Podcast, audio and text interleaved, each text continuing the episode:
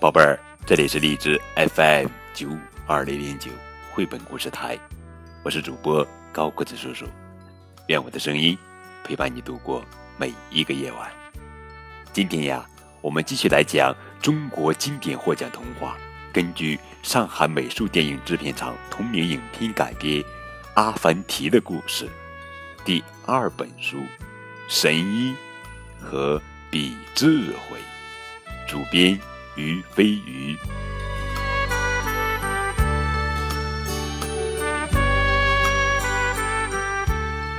神医。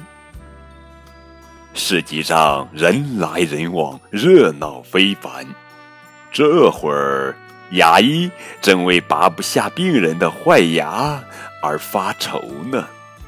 阿凡提拿来一根绳子，一端拴在病人的坏牙上，另一端拴在毛驴尾巴上，然后他又在毛驴尾巴上安了一个鞭炮。啪的一声，毛驴吓得撒腿就跑，坏牙也就拔下来了。这时，一个懒人走过来，请求道：“阿凡提，你的毛驴能不能治治我的肥胖病呀？”阿凡提故意把耳朵凑到毛驴的嘴边，听了一会儿，说：“他说。”这灵丹妙药就埋在您的院子里，您得在一个月里找到药。懒人高兴的回到家，把院子里的土壤一寸寸的翻了一遍。虽然他没有找到灵丹妙药，但是一个月下来，他不停的活动，不停的活动，人倒是瘦下来不少。一个星象学家走来说：“我绝不相信一头蠢驴也会看病。既然他是神医，他总该有办法让我在大白天看到星星吧？”阿凡提回答道：“他说，只要你一个月不吃饭，就可以看见星星了。”星象学家将信将疑的离开了。他整整饿了二十天。饿得头晕眼花，终于在大白天看见了星星。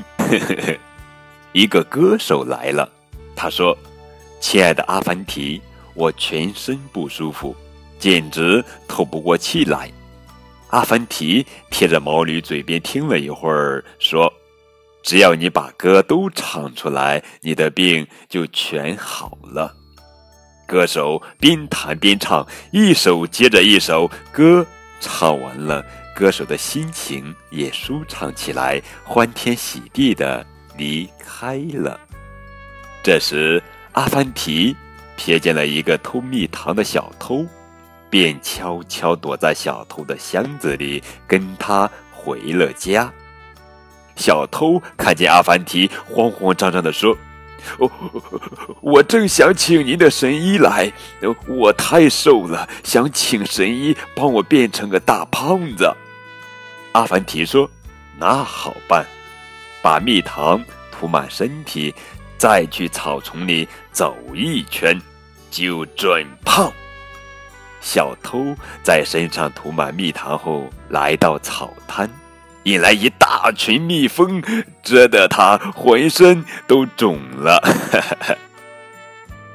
就这样，阿凡提借神医之名治好了病人的病，又惩治了不懂装懂的星象学家和可恶的小偷。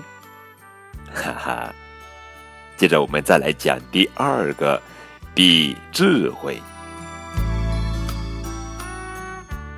一天。国王做了一个噩梦，梦见自己变成一头蠢驴，老百姓们都笑话他。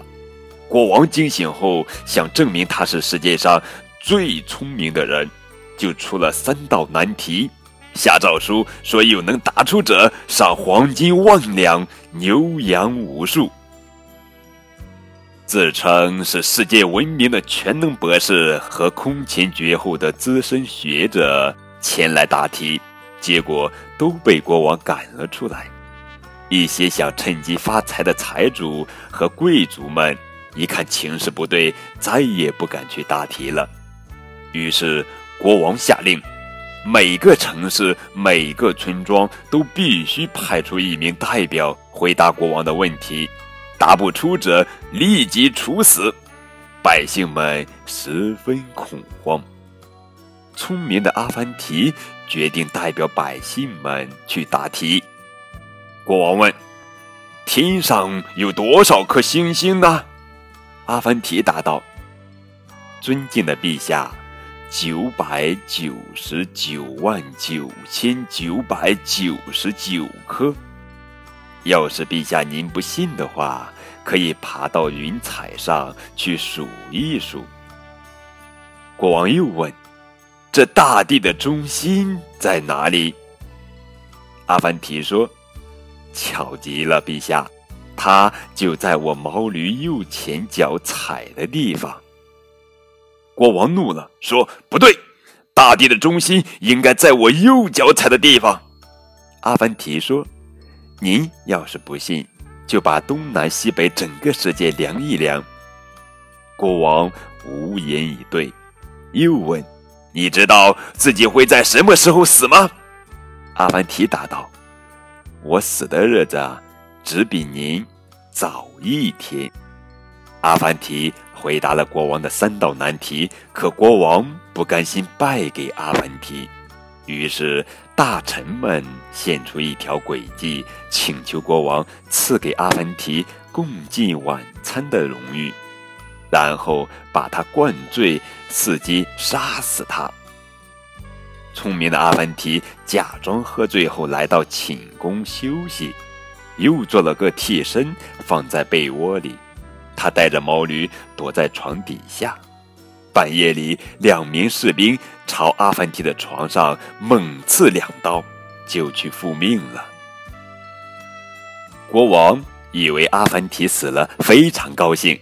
可是，一想到阿凡提曾说过他的死亡时间，国王就慌了。他一会儿怀疑食物里有毒，一会儿怀疑窗外有刺客，搅得整个王宫不得安宁。这时，阿凡提来向国王告辞了。国王一看阿凡提没死，高兴坏了。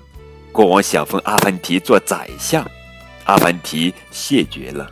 不过，他却向国王推荐了一个更合适的人选。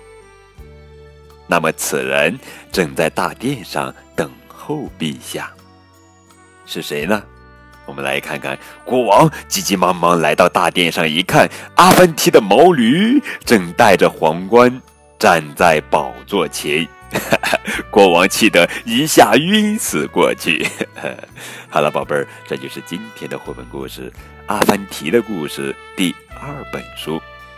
明天我们继续来讲第三册。